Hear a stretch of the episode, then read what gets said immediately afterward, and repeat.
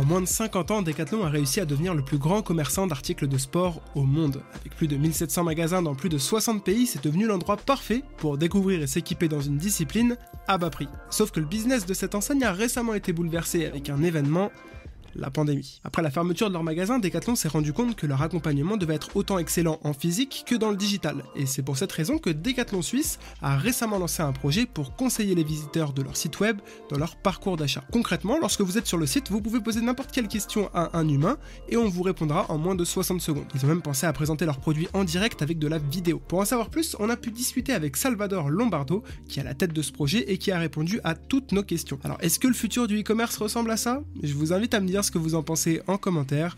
Bon visionnage. Salvador, je peux te laisser te présenter pour ceux qui ne te connaissent pas? Yes, bien sûr. Donc moi je m'appelle Salvatore, j'ai 32 ans, bientôt 33. J'habite en Suisse, je suis né en Suisse, je suis d'origine euh, italienne, mais né en Suisse, donc j'ai la double nationalité. Je suis un grand passionné de football, donc dans l'entreprise dans laquelle je travaille, euh, Decathlon, la passion du sport est très très importante. Et eh ben j'en ai une, mais il n'y a pas que le football qui, m'intéresse, j'aime bien tout ce qui est team sport. Euh, en Suisse, on a eu le grand Roger Federer, donc le tennis est aussi un sport prépondérant dans notre pays. Et en dehors, j'entraîne aussi une équipe de football, j'ai le statut de coach dans une équipe. Donc voilà un petit peu pour le privé. Et puis pour le travail, bah, j'ai toujours un petit peu travaillé dans le retail en fait. J'ai commencé euh, en 2016 en sortant de l'école mon apprentissage de gestionnaire de commerce de détail en Suisse, qui signifie basiquement vendeur en fait. Et j'ai fait un apprentissage dans un plus petit magasin qui faisait la taille d'un rayon running chez Decathlon pour donner un petit peu un ordre, un ordre d'idée. Et j'ai switché ensuite euh, sur un plus grand magasin, une plus grande chaîne euh, suisse qui s'appelait Athleticom à l'époque en 2009 pour terminer ma dernière année d'apprentissage. Et ensuite, bah, je suis resté dans, ce magasin euh, pour les 13 années suivantes.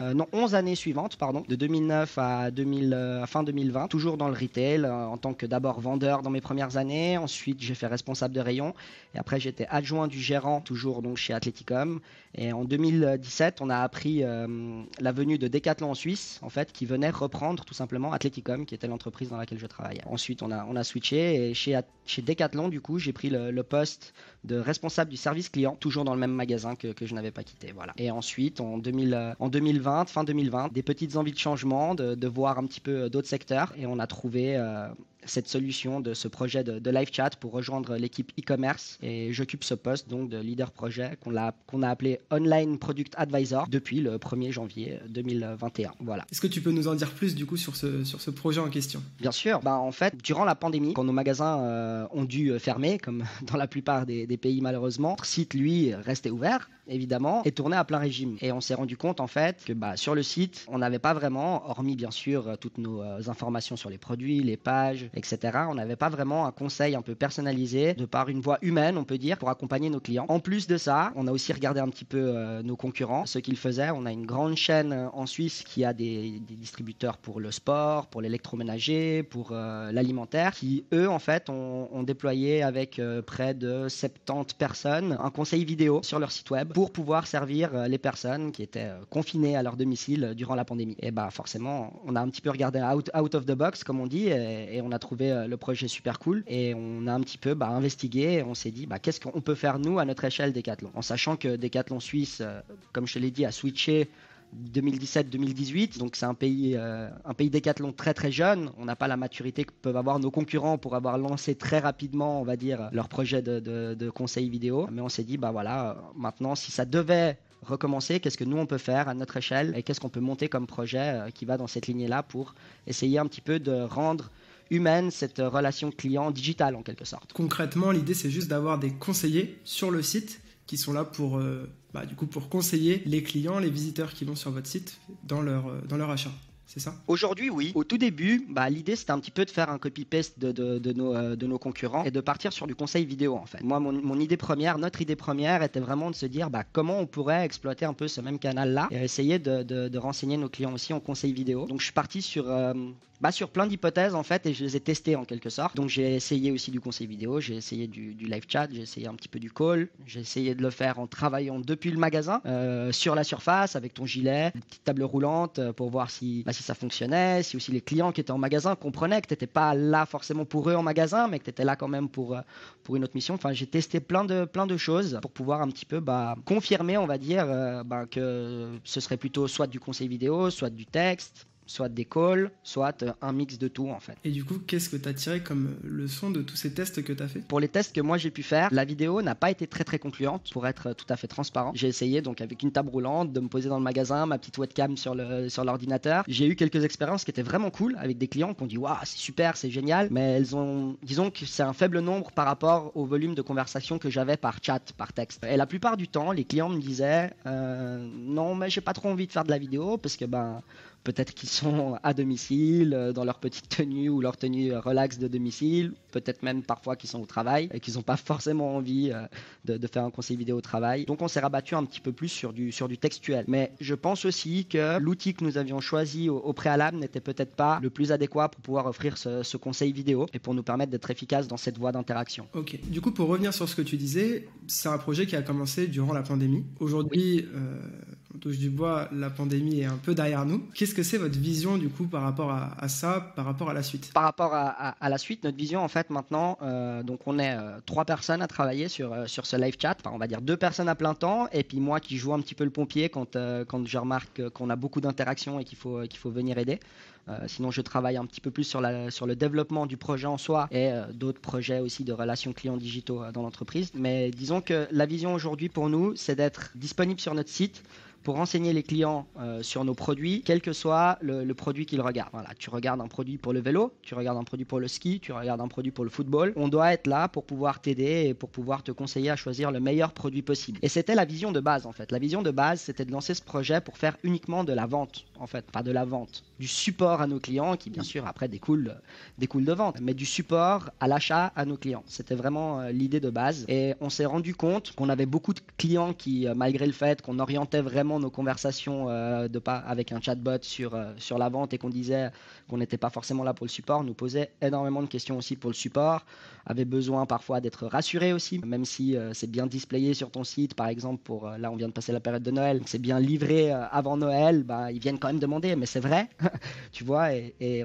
on, a constaté qu'on pouvait aussi saisir l'opportunité d'avoir ces conversations de support, de les traiter de la même manière qu'on aurait traité une conversation de, vente, et ensuite que ça peut découler aussi sur des ventes. Et en plus de ça, en termes de support, par exemple, quand tu arrives au moment du choix de ta méthode de livraison et que tu n'arrives peut-être pas à la sélectionner pour X ou X raison, tu n'arrives pas à effectuer un paiement pour X ou X raison, ben, nous, en étant là direct sur le site, on peut t'apporter un support rapide et on peut t'aider et on peut t'aider à conclure ta vente. Et ça, euh, on s'est rendu compte que c'était quelque chose qu'on ne voulait plus laisser passer. Donc euh, depuis euh, l'année passée, on a commencé aussi, on s'est formé auprès de nos, nos, collègues du Customer Care et, du Customer Service et on a, a, appris un petit peu tous les outils avec lesquels ils travaillaient, comment répondre et on répond aussi pour, pour les questions de support. Voilà. Mais c'est quand même fou parce que vous êtes trois du coup à gérer ça et le site est disponible sur toute la Suisse. Exactement, c'est une autre particularité de la Suisse et une autre particularité de, de ce projet tout à fait, c'est que, c'est que la Suisse a trois langues officielles on pourrait dire 4 avec le romanche, qui est une toute petite langue d'une petite région euh,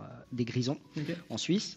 Mais, mais oui, c'est clairement quelque chose qu'on a dû prendre en considération. Et dans l'équipe, nous sommes les trois capables de parler euh, dans, la, dans une des langues euh, mères du, du pays. J'ai ma collègue Johanna qui travaille depuis le magasin de Emmen dans le canton de Lucerne, qui elle parle parfaitement le suisse-allemand. Elle est, native euh, suisse-allemande, donc euh, sans problème au niveau du langage. J'ai mon collègue Justin qui, lui, euh, parle parfaitement le français. J'ai la chance de parler parfaitement l'italien aussi, donc nous couvrons ces trois langues-là. Et en plus de ça, nous parlons les trois très très bien l'anglais aussi, qui est très très important car nous avons, en tout cas en Suisse, un, un bon nombre d'expatriés qui viennent travailler dans les grandes villes. Après, comme dans toute grande ville européenne, on va dire, mais mais voilà, donc on est capable d'assurer ça. Mais en plus de la langue, je dirais que la difficulté, elle est aussi dans la, polyvalence que tu dois avoir par rapport au sport. Parce que ben, forcément, c'est difficile de connaître 140 euh, et quelques sports comme, euh, comme l'on propose chez Decathlon. Donc euh, c'est clair qu'au niveau de l'attente, au niveau des exigences, on va dire, il a fallu que dans le projet, on soit des personnes qui aient peut-être bah, travaillé dans plusieurs secteurs, donc qui ont déjà une certaine familiarité avec, avec plusieurs typologies de produits, avec plusieurs sports. Et voilà, ça a rajouté un peu une petite difficulté. Et ça va un petit peu en contraste avec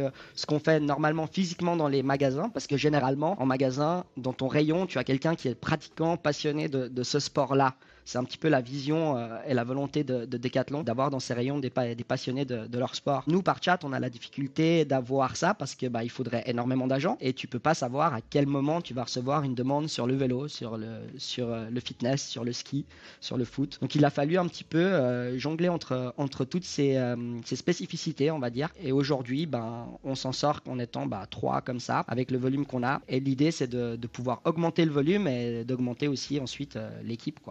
Pour revenir vraiment à la jeunesse du projet, comment est-ce que tu gères ton budget quand tu commences un, projet comme ça? Bah, Si on part sur l'idée première, euh, l'idée première qui était vraiment de faire du conseil à la vente, bah, derrière tu as un résultat de vente. en fait, on est parti sur un business plan comme si c'était ton propre magasin en quelque sorte. Donc euh, tu, euh, tu, tu, calcules bah, tes frais de personnel, tu calcules ton, ton, matériel IT et ensuite ben, tu, tu, prends tes ventes, ta marge, tu fais un business plan classique comme si tu ouvrais ton propre magasin en fait. Et ensuite, bah, évidemment, le, les résultats de vente que tu vas faire vont impacter ton pilotage sur l'année. On va dire que ton budget, tu le gères comme si c'était ton, ton propre magasin en déduisant toutes les charges, mais pour ça, il faut avoir un résultat de vente. Voilà. Aujourd'hui, on s'est rendu compte que ben, c'est peut-être un peu compliqué et c'est pas peut-être, c'est compliqué de réussir à lier chaque interaction à une vente si un client, par exemple, n'est pas connecté à son compte client sur le site. Le client n'est pas connecté sur, euh, sur decathlon.ch, il converse avec moi, je lui, je lui montre euh, toute une panoplie d'articles qui, pourront euh, convenir à la pratique de son sport. il dit super, magnifique, ben là maintenant, j'ai pas le temps, je veux, je veux pas passer commande sur le site, je vais aller en magasin. Il va en magasin, il fait son achat. Potentiellement, il va acheter ce que moi je lui ai, je lui ai conseillé, mais on n'arrivera pas à matcher les deux, les deux euh, on n'arrivera pas à matcher la vente et la conversation. A contrario, quand le client est logué sur euh, son compte client sur notre site et qui converse avec moi et que je lui propose toute une panoplie d'assortiments, il va en magasin ensuite pour acheter, il passe sa carte client, ben, on arrivera à faire le rapprochement entre les deux. Donc en fait, c'est pas évident à, mesurer parce que tu as une partie qui est un petit peu impondérable en quelque sorte. Mm. Donc aujourd'hui, on est en train d'un petit peu repenser cette vision. On n'a pas vraiment encore défini dans quelle voie on va aller, mais je pense qu'on va plus s'orienter sur à quel point nos conversations ont-elles pu impacter un certain volume de chiffre d'affaires. Je pense qu'il faudra qu'on repense un petit peu la chose comme ça, notamment si tu pars de, la vision que tu es en train de faire aussi du service et pas uniquement de la vente. Tu es en train de faire un peu du support aussi, entre, entre guillemets. Ok, et alors du coup, pour euh, revenir sur ce que tu disais juste avant par rapport au, au flux qui peut être assez volumineux pour trois personnes, comment est-ce que tu structures ton équipe? Comment est-ce que tu, structures ton site pour gérer ce flux bah, Aujourd'hui, euh, comme je te l'ai dit tout à l'heure, par moment, on en a un peu sous la pédale. On peut générer plus de conversations, on peut en traiter plus, euh, euh, à la fois. Donc, bah, l'idée, ça a été, de, euh, avec l'outil qu'on a, qu'on a aujourd'hui, de faire des, des triggers, d'envoyer des messages push suite à des actions particulières. Par exemple, tu, fais, euh, tu vas dans notre barre de recherche, tu cherches un produit, tu ne trouves pas ton produit, et là, on va te mettre un petit message, euh, tu as besoin d'aide, nous sommes là, nous sommes là pour t'aider à, à, trouver ce que tu cherches. Et ça permet de générer un petit peu plus de conversation. Donc,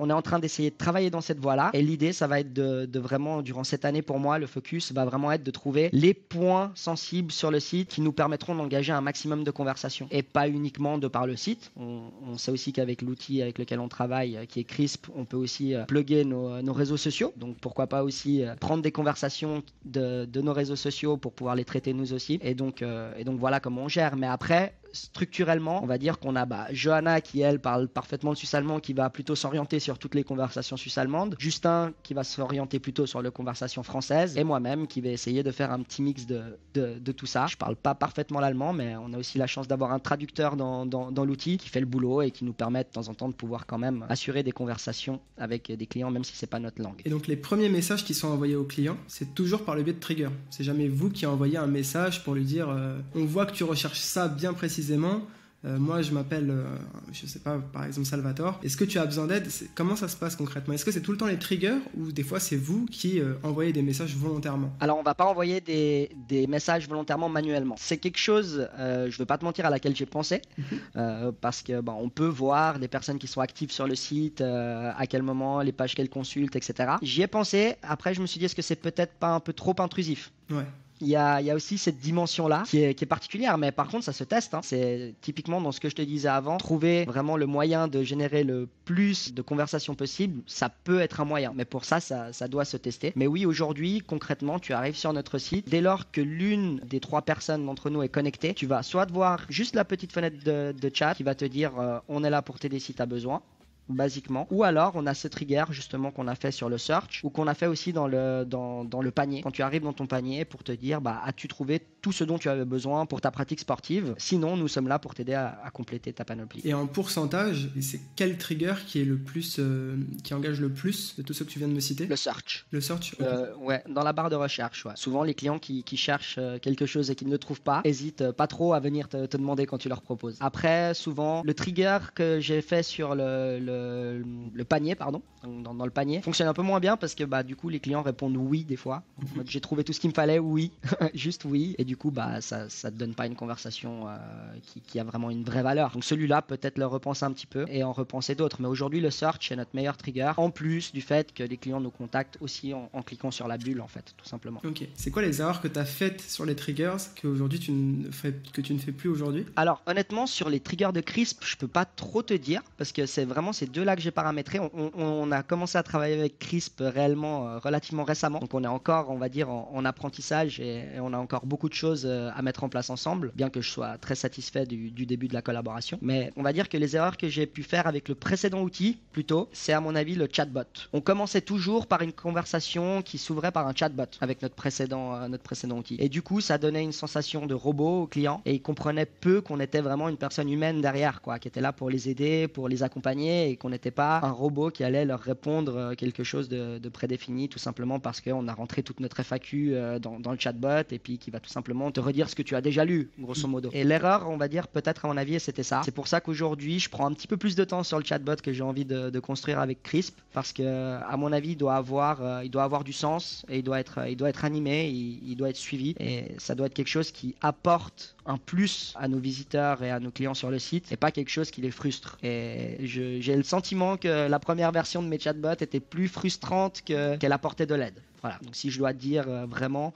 aujourd'hui avec les triggers que j'ai, j'en suis plutôt satisfait et je vais encore travailler dessus, mais c'est vraiment le, le, chatbot pour moi qui a été un pain point, on va dire, sur, mes premières initiatives dans ces interactions digitales. Est-ce qu'on peut dire que votre objectif, c'est d'avoir le plus de conversations possible? Ou alors vous essayez oui. quand même de contrôler ça? Aujourd'hui, euh, l'objectif pour moi, c'est d'en avoir le plus possible parce que bah, plus de conversations tu vas avoir, plus ça veut dire que tu as de, de, visiteurs sur ton site, ça veut dire que tu as un, un, bon trafic. Donc déjà, c'est très très bon signe pour, euh, pour le business, pour notre site web. Ensuite, bien sûr, pour le projet en soi, ça permet de, de le faire évoluer encore. Si tu arrives à, à, à, augmenter ton rythme de conversation, et après, bien sûr, jusqu'à un certain volume, il faudra qu'on qu stabilise à un moment donné, mais que tu arrives à trouver le bon équilibre entre euh, un certain nombre de conversations et, un nombre d'agents qui sont là derrière pour servir nos clients, oui, c'est clairement un objectif. Maintenant, il faut, je pense aussi qu'on qu travaille sur plusieurs modes. Aujourd'hui, dépendamment de, de, des résultats qu'on peut prouver, il faut qu'on puisse peut-être travailler sur un mode, on va dire plutôt, euh, un mode plutôt, on a énormément de trafic, on est focalisé sur le chat, peut-être qu'on peut se dire, bah, on va euh, montrer le chat sur des produits qui ont une valeur peut-être un peu supérieure en termes d'argent en termes de prix. Peut-être essayer d'adapter en fonction du volume que tu as avec certaines actions. Aujourd'hui, on n'est pas encore réellement en mesure de le faire parce qu'on a installé Crisp sur notre front directement. On n'est pas, on n'est pas plugués ensemble. Nos API ne sont pas connectés, mais le jour où on sera, où on sera vraiment en natif ensemble, ça sera, ça sera des actions qu'on pourra mettre en place. Oui. Et tu disais vendre des produits plus qui sont plus onéreux. Tu devrais toi reprendre la vidéo pour euh, un objectif comme ça ou pas? Je pense, oui. Honnêtement, oui, je pense. En fait, la vidéo, je l'ai pas du tout enlevée de ma tête. Hein.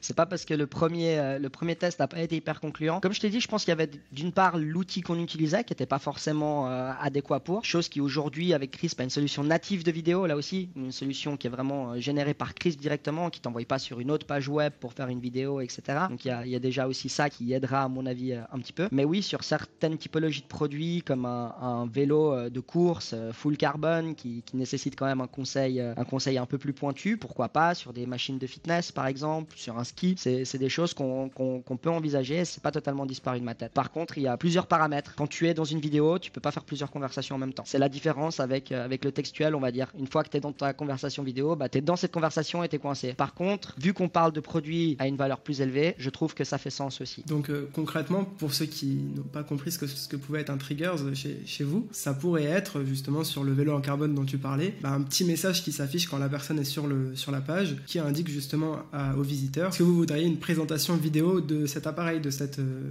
voilà, de cet outil? Exactement, c'est exactement ça, oui, tout à fait. Un trigger, c'est un message en quelque sorte personnalisé en fonction d'une action que tu as pu faire sur le site. Si tu arrives sur euh, un produit cher et que j'ai décidé que ce produit-là, vu qu'il est cher, on peut t'envoyer un message pour te conseiller la vidéo, c'est considéré comme un trigger. Exactement. Trop bien. Donc là, à l'heure où on se parle, on est en janvier 2023, on a passé les fêtes de fin d'année. Qu'est-ce que tu as retenu comme enseignement de cette période? Alors, premier enseignement, c'est que ben, on n'était pas assez, malheureusement, durant, durant la période, car j'attendais une personne pour rejoindre l'équipe, qui est Justin, qui nous a rejoint au, au, 1er janvier, ce qui nous a beaucoup, beaucoup aidé sur ces premières semaines de l'année. Mais avec En tout cas, ce qu'on a pu constater, c'est que les clients ont beaucoup besoin d'être rassurés durant cette période. On a eu énormément de questions de disponibilité produit. Est-ce que euh, ce produit est disponible online ou en magasin? Est-ce que la livraison sera assurée avant Noël? On a, euh, malgré le fait qu'on ait display un livré avant Noël, on, avait beaucoup de questions comme ça et, on remarque qu'ils ont vraiment beaucoup, beaucoup besoin d'être rassurés. Donc l'enseignement, c'est que ben, j'ai trouvé très pertinent qu'on soit là, en fait, tout simplement parce que bah, rassurer un client online en direct, ça peut avoir un impact énorme sur son choix de, sur son choix d'achat. Et je pense qu'on a beaucoup aidé dans, dans ce sens. L'enseignement, c'est euh, si vous avez un site web sur les, on va dire les périodes de forte affluence, soyez là pour vos clients et les résultats suivront. Pour moi, c'est une, c'est une évidence après cette période. Et justement, pour euh, rassurer les clients, c'est quoi la place des messages programmés, des raccourcis ou même de l'automatisation? Aujourd'hui, pratiquement zéro.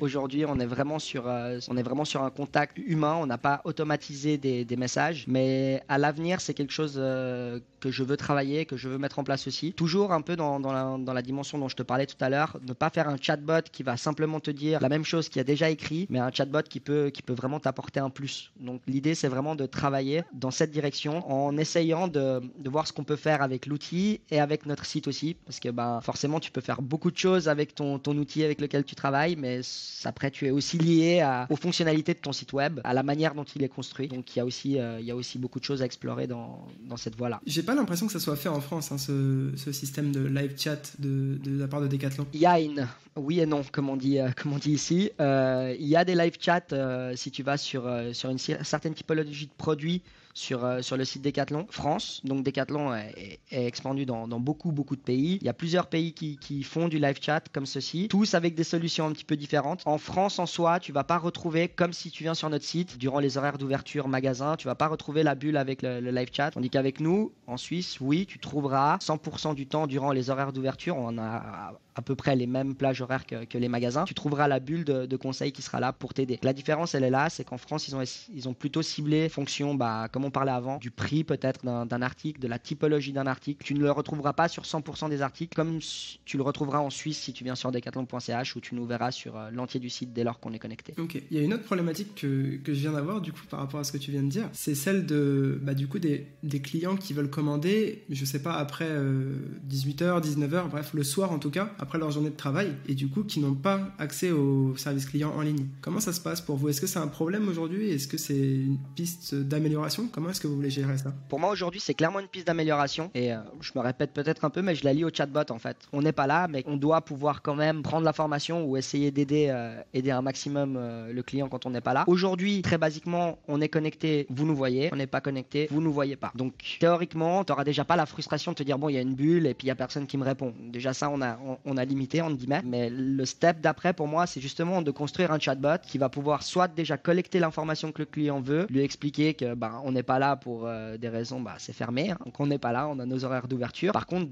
demain matin, dès qu'on sera là, on traitera votre demande et on essaiera d'y répondre euh, le plus vite possible avec le maximum d'informations possible. Aujourd'hui, pour moi, il y a un gros travail là-dessus sur le bot. Et quand je dis un gros travail, c'est que j'ai pas envie de lancer un bot comme je l'ai fait un petit peu euh, dans ma première expérience un peu à la va-vite, mais j'ai envie de lancer un bot qui va pouvoir apporter un plus pour une majeure partie des actions que tu pourrais faire sur le site. Ok, est-ce que ce produit est disponible en magasin? Bah, J'aimerais que mon chatbot soit capable d'accompagner le client pour lui montrer où aller chercher cette information s'il ne la trouve pas de par lui-même. Et pas uniquement une question technique sur un produit. La question technique sur un produit, très clairement, on pourrait répondre le lendemain quand on est là. On n'a pas construit une, euh, intelligence artificielle qui nous permet de conseiller euh, nos clients à ce niveau-là. Qui sait dans le futur, avec tout ce qui est en train de sortir. J'ai vu ta dernière vidéo sur le chat GPT, par exemple, sur l'Open AI, qui est très très intéressant. Mais, mais aujourd'hui, on pas encore ça. Donc euh, pour moi, le key role de ce chatbot va vraiment être là. C'est en dehors de tes horaires d'ouverture pour pouvoir apporter un, plus à tes clients et puis pas être simplement un robot bateau. On a tous été sur des sites où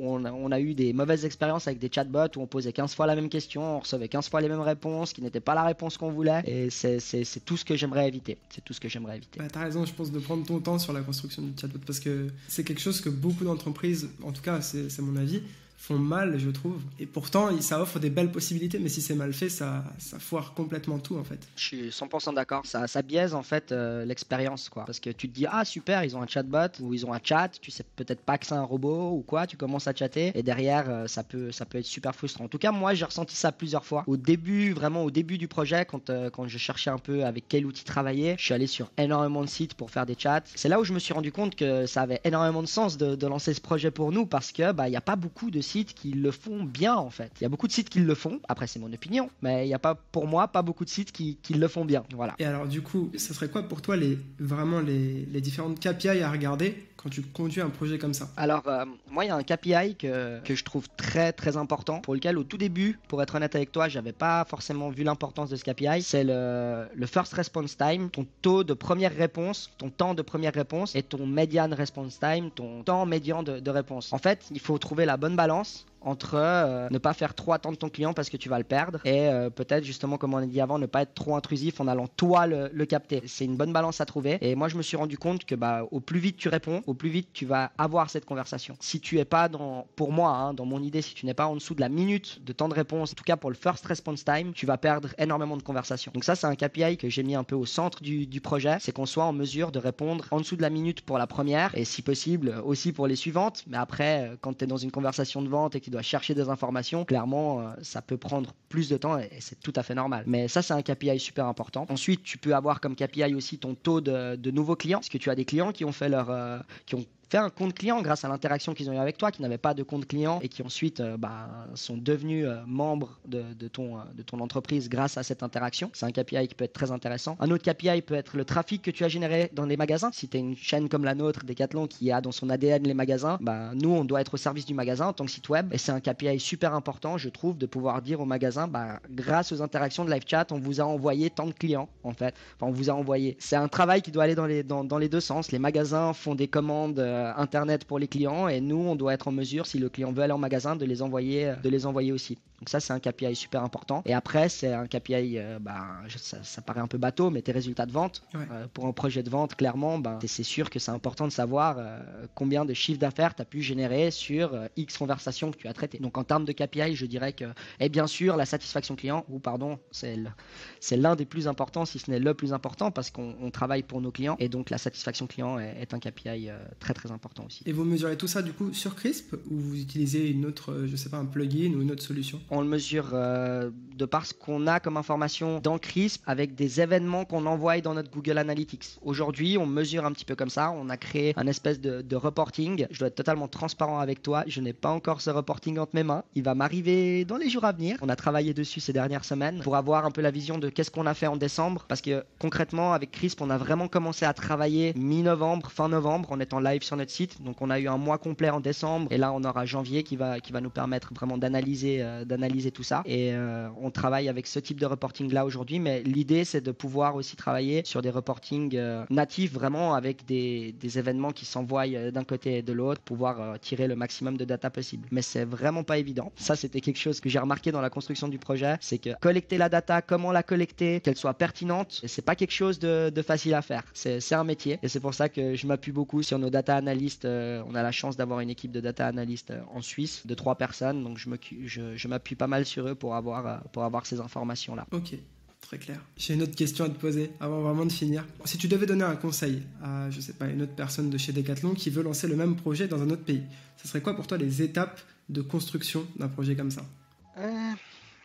Très bonne question. Les étapes pour moi, c'est déjà de, bah, premièrement, de trouver le bon outil en fait, déjà, de trouver un bon outil qui te permette de, euh, faire ce que tu as envie de faire. Même si ça reste qu'un outil, tu dois quand même avoir quelque chose qui, soit en adéquation avec ce que tu as envie de faire. Si tu as envie de faire euh, du conseil vidéo, par exemple, bah, essaye de trouver peut-être quelqu'un qui est ultra fort en, conseil vidéo et peut-être moins en chat. Après, nous, on a, commencé, on va dire, avec un pure player, un fournisseur qui, est très très réputé dans, dans le domaine de la SaaS industrie. Et peut-être qu'ils étaient un peu moins, on va dire, ouverts à adapter des choses par rapport à notre projet, par rapport à nous. La différence avec Crisp, qui est, on va dire, plutôt un challenger, si on peut, si on peut dire ça dans le domaine, même s'il commence à prendre, à prendre pas mal de place, c'est que ben, on a une, un dialogue, on a une envie de construire quelque chose ensemble qui est, qui est un petit peu plus importante. Donc ça, c'est un conseil que je pourrais donner peut-être, c'est si tu pars dans une idée de construire ton projet un peu en mode startup, bah essaye de trouver quelqu'un qui a construit son truc un peu en mode startup et qui est pas euh, complètement assis dans son fauteuil euh, et qui euh, et qui te dit bah voilà mon produit il est parfait, utilise mon produit tel quel. Voilà, ça, ça serait un premier conseil. Par contre, l'outil reste un outil. Le plus important, c'est ton concept. Le plus important, c'est ce que tu as envie de faire. Et nous, ce qu'on voulait, c'est que tu viennes sur notre site web et que tu retrouves euh, le conseil que tu pourrais avoir en, allant dans un magasin Decathlon. C'était un petit peu l'idée du, concept. Donc, si ton concept, il est clair, derrière, après, s'entourer des bonnes personnes, aller regarder un maximum, un maximum ce qui se fait ailleurs, out of the box, c'est vraiment hyper important de voir ce que font les autres parce qu'il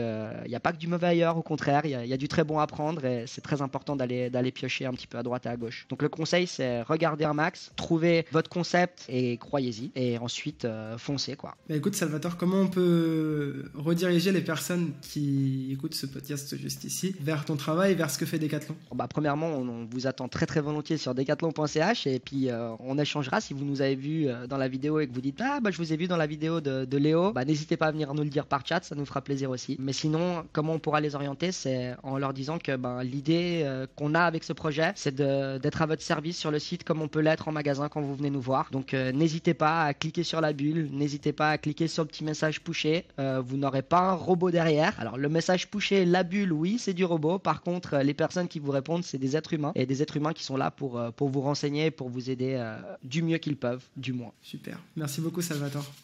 Merci à toi, Léo.